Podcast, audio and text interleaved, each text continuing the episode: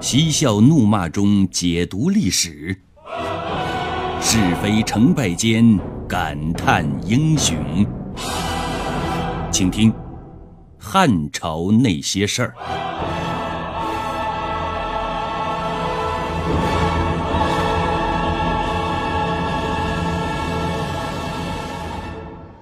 梁太后又派人重修和保护县陵。为了防止派出的人出现监守自盗的情况，梁太后选这个护陵使者的时候，实行的一票否决制。首先把中原人给否决了，原因是中原人都不老实、不靠谱，把目标转向了边疆人身上。他觉得边疆人心善厚道。是护陵的最佳人选。梁太后采取了公开招聘的方式，在边疆人群当中招聘护陵使者，有三个条件：一是品德好，能做到洁身自爱、廉洁奉公；二是武艺好，能够制服武装盗墓集团，能胆大心细，不惧鬼吹灯的枯燥生活；三是管理好。土木建筑工程毕业的拥有优先权，能管好施工队，能把陵墓建造的富丽堂皇。让梁太后感到意外的是，招聘广告刚一下达，凉州武威郡就推荐了一个人才。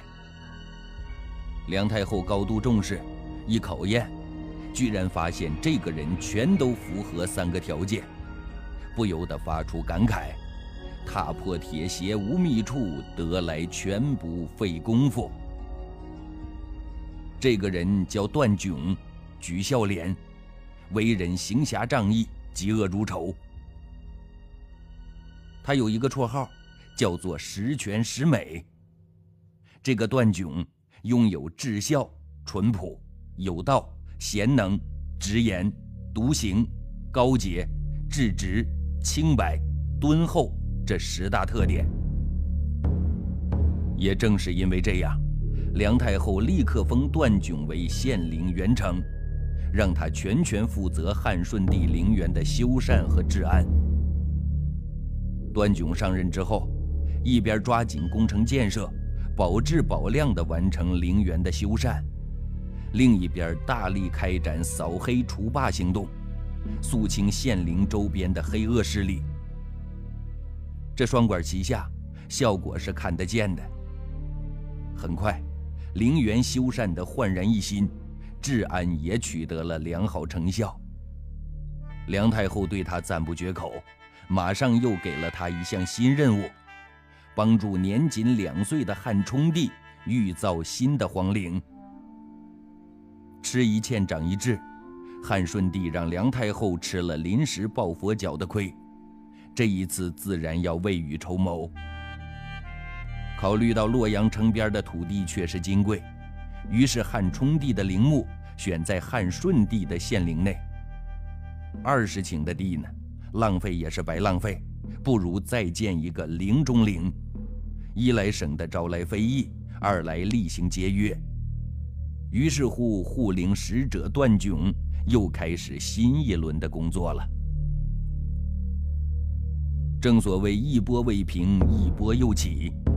就在盗墓风波告一段落的时候，边塞又起风云。首先是西北边一直不安分的羌人来了个第二次革命。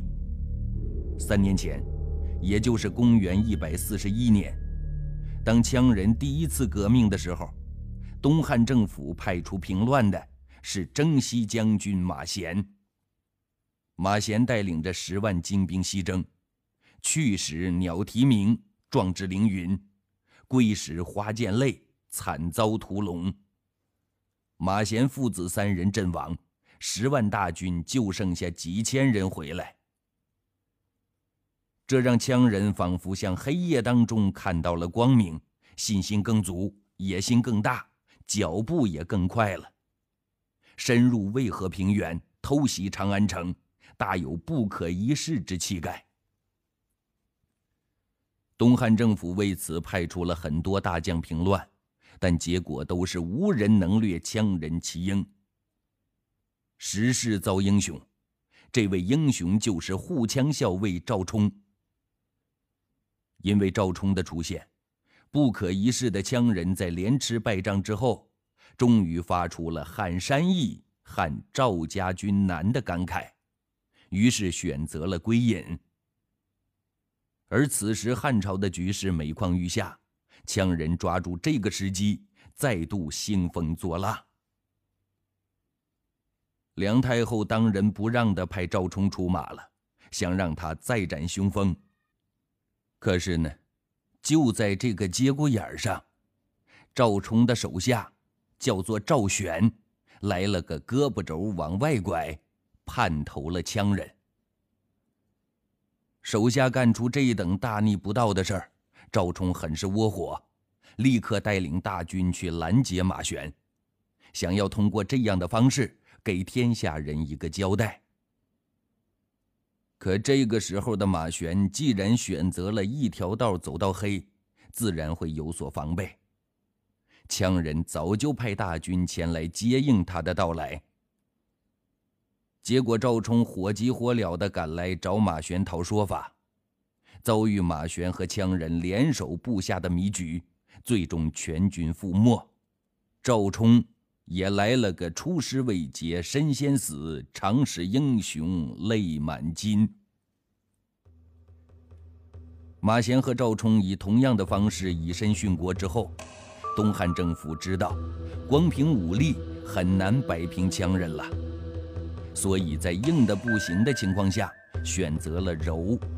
用金钱、美色等糖衣炮弹让羌人退兵，以纳贡的方式暂时稳住了贪婪的羌人。稳住了羌人，实权在握的梁冀开始两耳不闻窗外事，一心只握手中权。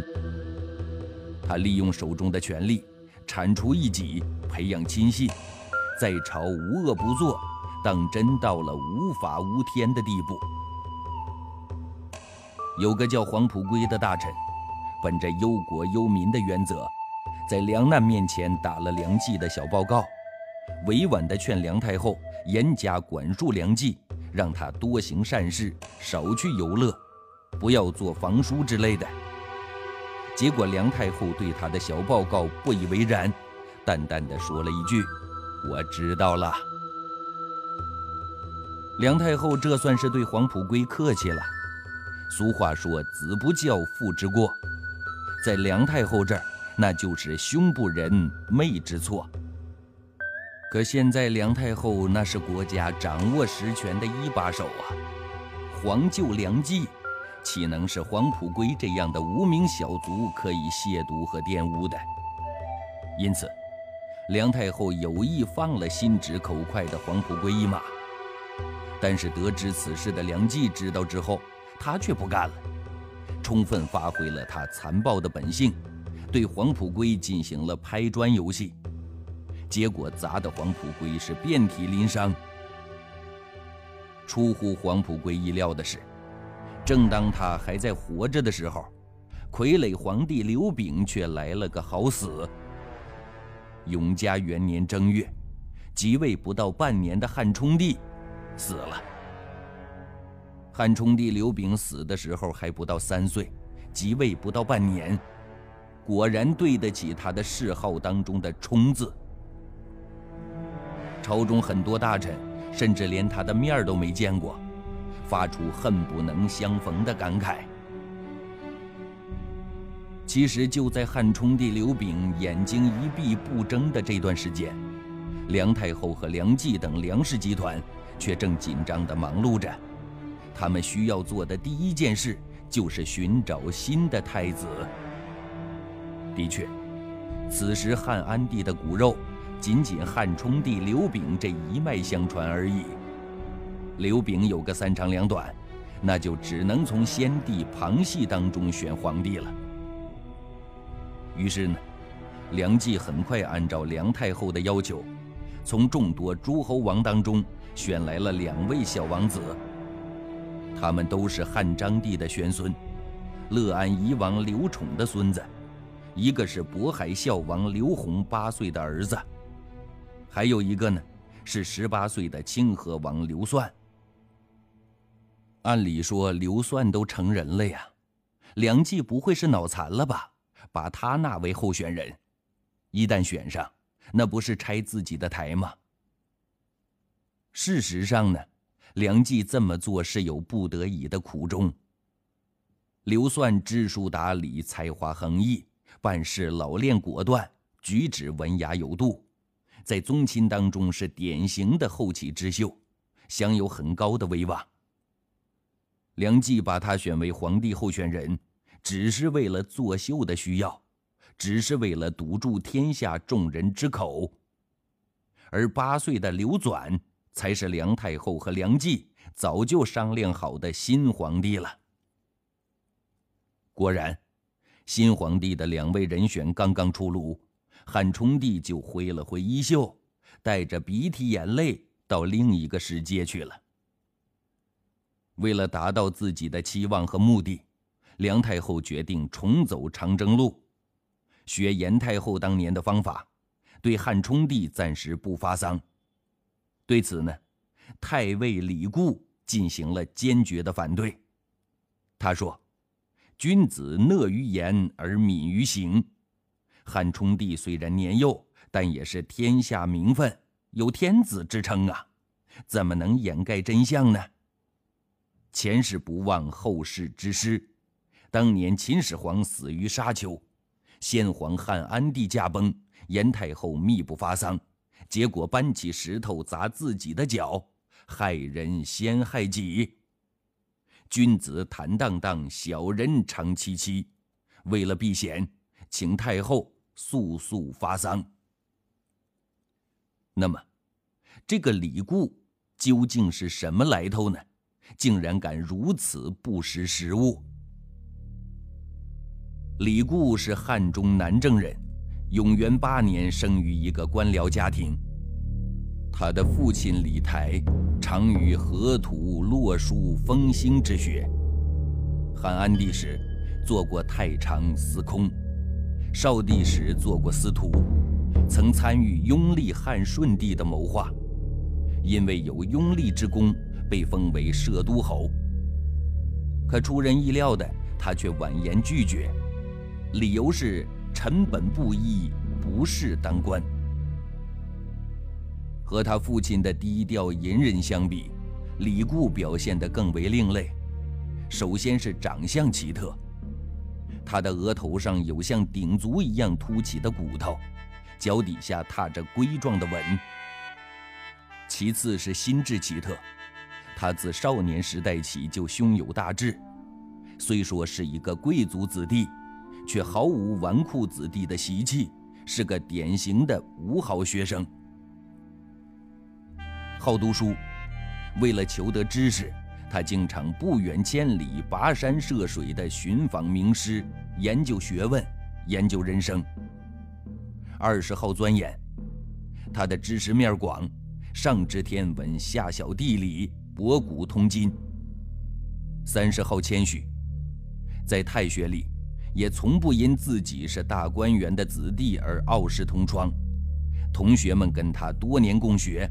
都不知道他是朝廷大臣李台的儿子。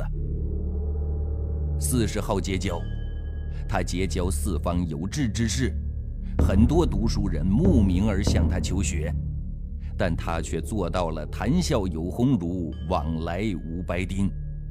所以很快他声名远播，京城的人给出了最高的评价，又出了一位李公。第五十号知相。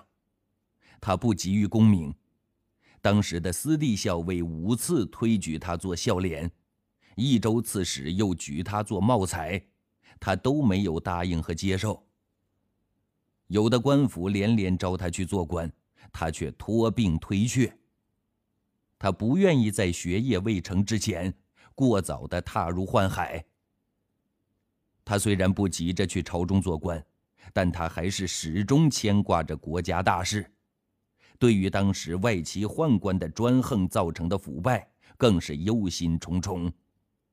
王纲实坠，善政不行。每每想到这些，他心里就难以平静。到汉顺帝的时候，李固已经是三十而立了，是该参与朝政的时候了。永和年间，荆州盗贼风起，好几年都平定不了，朝廷就任命李固为荆州刺史。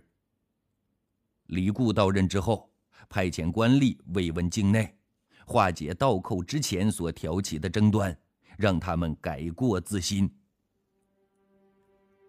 于是，盗贼的首领夏密等人聚集其他的盗贼首领六百多人，自己捆绑着前来自首。李固都原谅了他们，放他们回去，让他们自己互相召集，开始威严法令。半年之间，其余的盗贼纷纷归降，荆州恢复了和平。他也很快从荆州刺史荣调到京城为大司农。那时候，梁冀的父亲梁商实权在握，是朝中真正的摄政王，并精心培植梁家势力。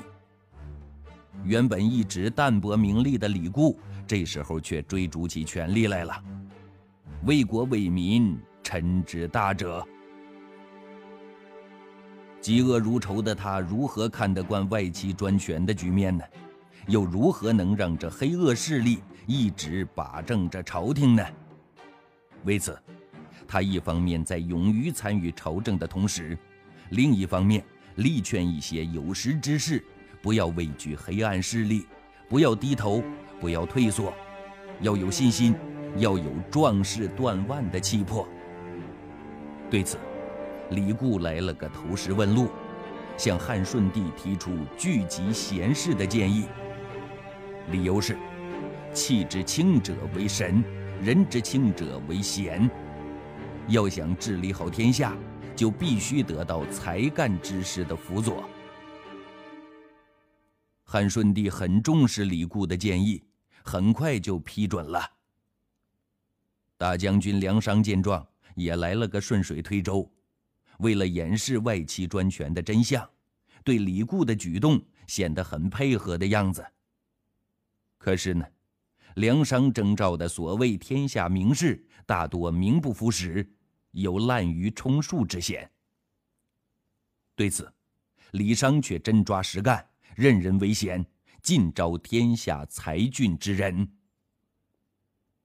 其中江夏的黄琼最为李固所钦佩，于是他派人送了一封聘用证书给黄琼。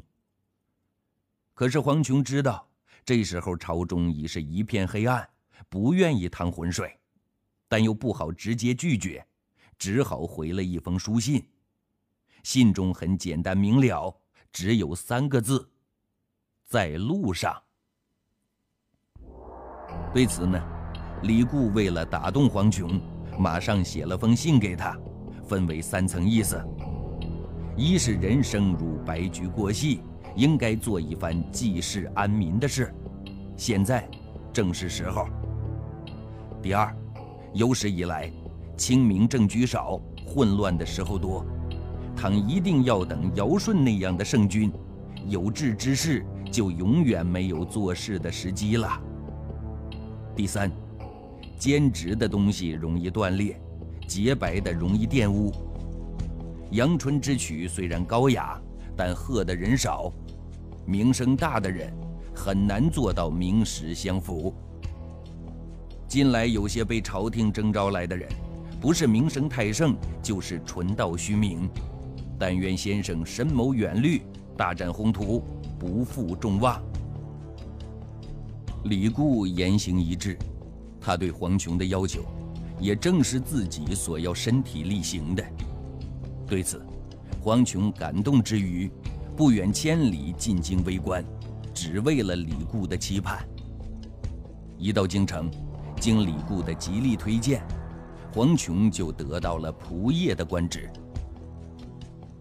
为了达到聚集贤士的效果，李固聘用南阳的樊英、广汉的杨后、会稽的贺纯，用大夫的礼仪接待他们，同时推荐了陈留的杨伦、河南的尹存、东平的王胆、陈国的何林、清河的房直等人。